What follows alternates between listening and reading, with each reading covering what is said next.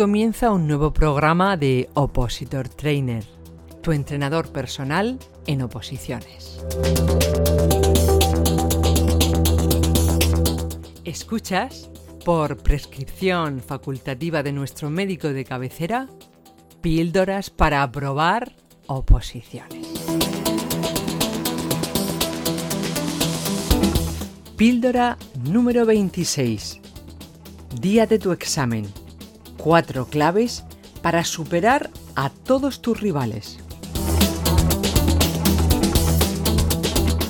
Hola, mi nombre es Manu Calero y llevo más de 30 años dedicado a la formación, los últimos 20 en oposiciones. Vamos allá.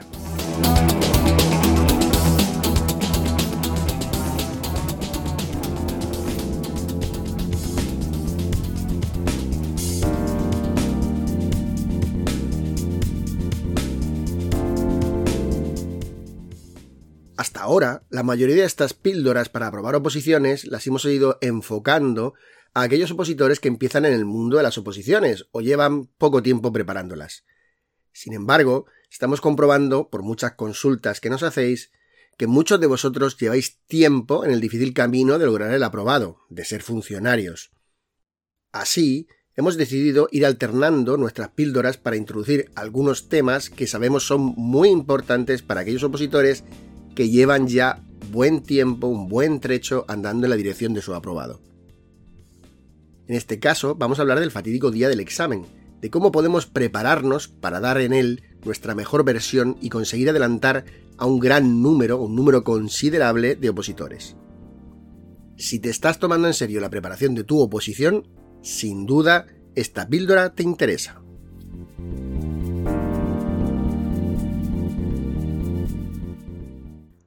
Existen oposiciones, como las administrativas del Estado, en las que el número de plazas que sale es interesante. El temario no es complicado, ni siquiera el proceso selectivo. Sin embargo, el gran número de opositores, decenas de miles, hace que aprobar requiera de algunas buenas decisiones tomadas a lo largo de la preparación. En esta píldora te voy a contar algunas de esas buenas decisiones necesarias para que el día de tu examen adelantes a una gran cantidad de opositores. Vamos allá. 1. Estudia bien aquello que otros opositores se dejan. Esto que te voy a contar funciona muy bien en todas las oposiciones, pero de una forma increíble en aquellas a cuerpos específicos, es decir, aquellas que tienen un temario común y luego una parte específica. Los opositores, como casi todas las personas, tienden a decidir qué tareas son más importantes y cuáles menos. En demasiadas ocasiones, esta decisión se realiza atendiendo a criterios como la pesadez de la tarea. ¿Cuántas veces has postergado algo que no te apetece hacer? A todos nos pasa, es lo más normal. Volviendo a las oposiciones. ¿Qué ocurre cuando el temario de tu oposición tiene un tema feo? Ese que cuesta entenderlo y es demasiado específico, que no tiene relación con ningún otro. Por ejemplo, en la mayoría de las oposiciones administrativas tenemos los temas de igualdad de género, o los de la administración electrónica. Sabes que caen preguntas y te los estudias, pero con desgana, sin trabajarlos como otros temas que consideras mucho más importantes. Bueno, pues mucha atención.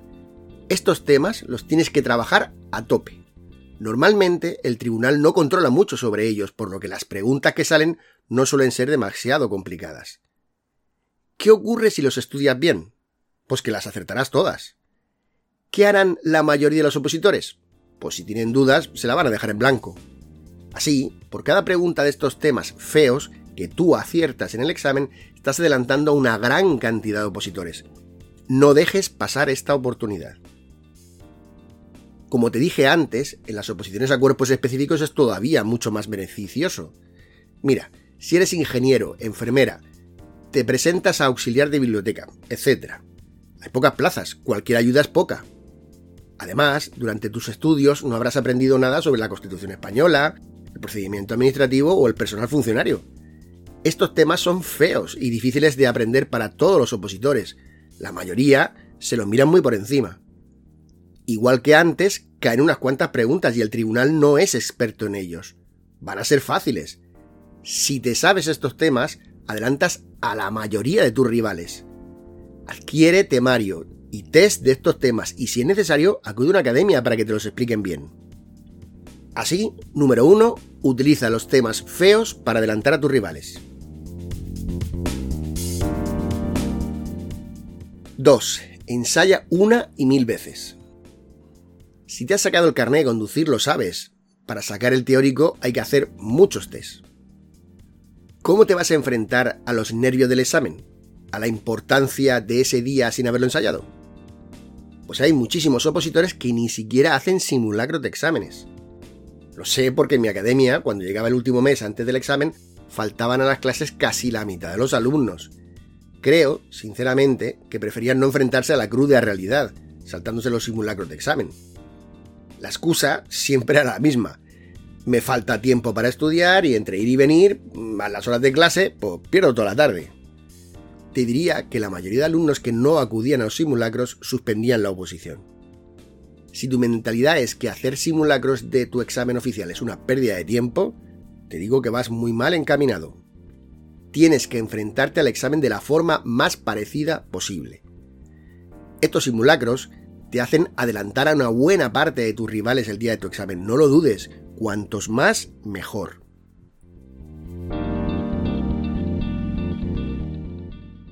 3. Prepara tu estrategia para diferentes tipos de examen.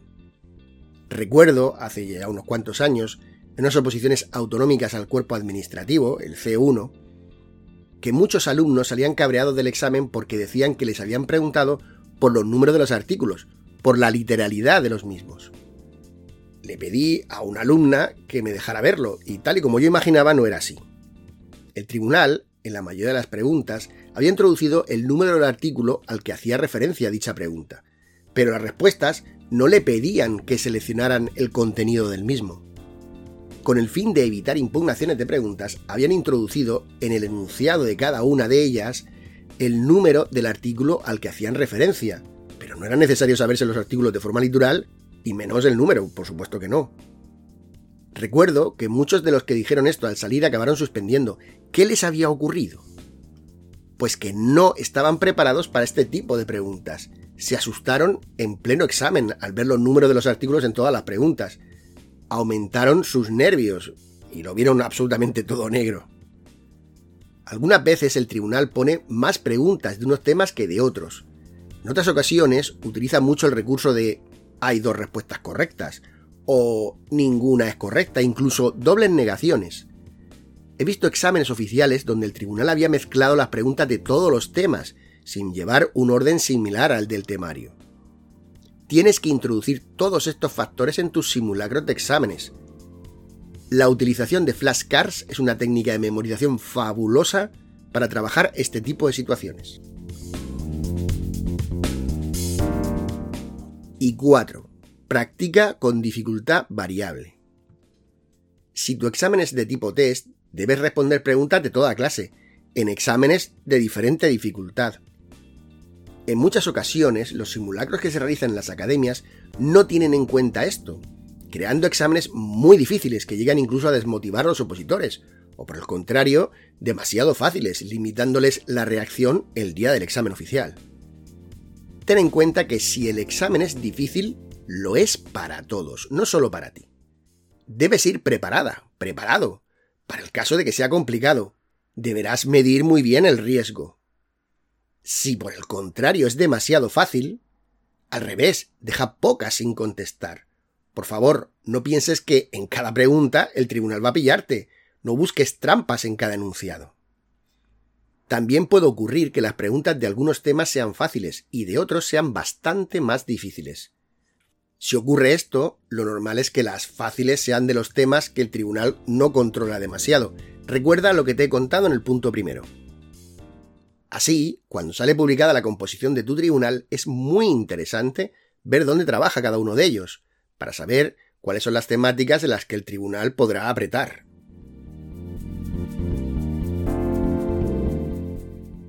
Ya sabes que estas píldoras las puedes escuchar todas las veces que quieras. Igual que la lectura comprensiva requiere de varias lecturas de un tema, puede ocurrir que algunas de estas píldoras para aprobar oposiciones sean más potentes si las escuchas de nuevo pasado algún tiempo. Compártelas con tus compañeros, todos salís ganando. Recuerda que ellos no son tu competencia. Luchas contra la mejor versión de ti. En la descripción de esta píldora encontrarás información sobre cómo podemos ayudarte a ser funcionaria, funcionario. Como siempre, gracias por estar ahí y hasta pronto.